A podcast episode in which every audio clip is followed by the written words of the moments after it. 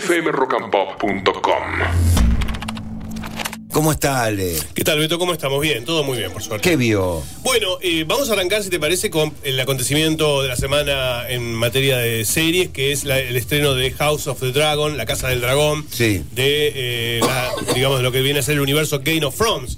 Eh, después de varios años, va- eh, un par de años de finalizada la serie, que es la serie más importante de HBO eh, en su historia, y, la que trajo de nuevo al, digamos, al tapete, sobre el tapete, la fantasía medieval como algo de, mo- de moda, llega esta, esta, esta serie que es un spin-off, que es una precuela.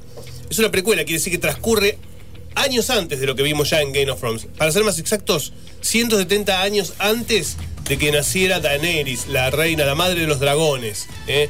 la Khaleesi, la mujer más importante de la historia de Game of Thrones. Y en este caso vamos a ver cómo la familia Targaryen, que es justamente la familia que maneja y que tiene a los dragones como, digamos, gran poder, eh, se eleva, se eleva justamente en, en el poder de- de- del reinado y cómo va a caer esta casa. Y cómo va a caer de la única manera que pueden caer, que ya lo habían anunciado los Targaryen. La única manera de caer es siendo derrotados por dentro, es decir, con, con fuego, con sangre desde adentro. Así que es una serie que va a tener mucho de traición, va a tener mucho de traición. El primer capítulo que se vio el domingo, no, la verdad que no decepcionó hubo todo lo que uno espera de una serie que tiene que ver con Game of Thrones. ¿Qué quiere decir? Giros inesperados, eh, ah, que parece que va a pasar una cosa y pasa otra cosa, que parece que muere una persona pero muere otra. Eh, sangre, mucha, mucha sangre. Hubo escenas de violencia muy, pero muy fuertes, con amputamientos, decapitaciones y demás. Sexo, como siempre suele haber en, en Game of Thrones. Escenas, escenas de sexo bastante explícitas. Eh, y personajes muy atractivos. La verdad, a mí me gustó mucho y creo que la vara la, la levanta un poquito de lo que había sido el final de Game of Thrones, que a mí no me había gustado nada. No, espantoso. Nada. La última temporada en general había sido muy floja y los últimos capítulos y cómo había terminado había No, sido final es patético. abrupto, este, sin pensar.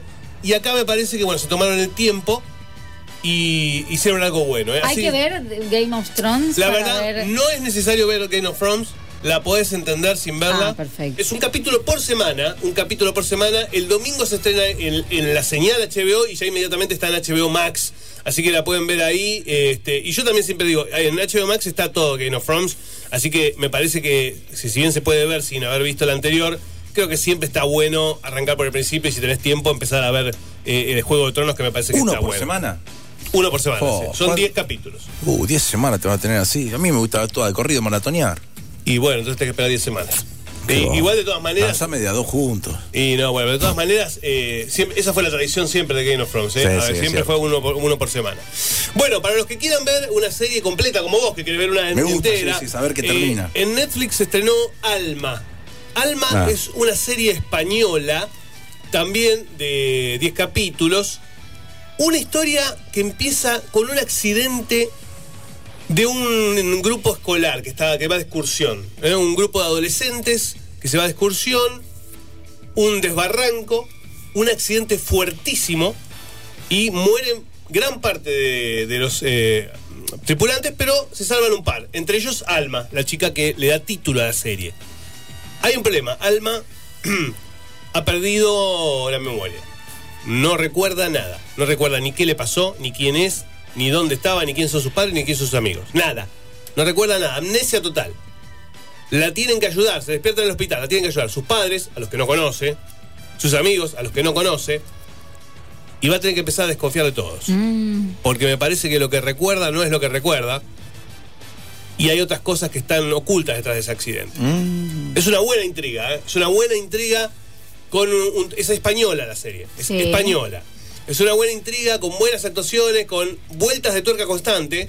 Y es una serie que no se yo digo, es una serie que no se puede dejar de fondo. O sea, no la puedes tener de fondo, o sea, estar mirando mientras vas a la cocina a hacer tu mate. Claro, necesitas no. estar atento. Tenés que sentarte, pues se dicen muchas cosas, se dicen muchas cosas, y las cosas que se dicen a lo mejor en el primer capítulo van a impactar en el último. Ah. Entonces, digo que es una serie que hay que mirarla con mucha atención y tiene alguna cosita, tiene alguna cosita de Dark también, ¿eh? Mirá, Ah, a los que no son fanáticos de Dark, De tiempo. de tiempo, sí, cosa- exacto, sí, sí, tiene alguna cosita de Dark también, no es Dark, obviamente, no lo es, Pero si les gusta esa cosa, viste, de saltos, saltos temporales Sí. y cosita medio, viste, así onírica, eh, también está bueno el alma. fmrockandpop.com. Conectate.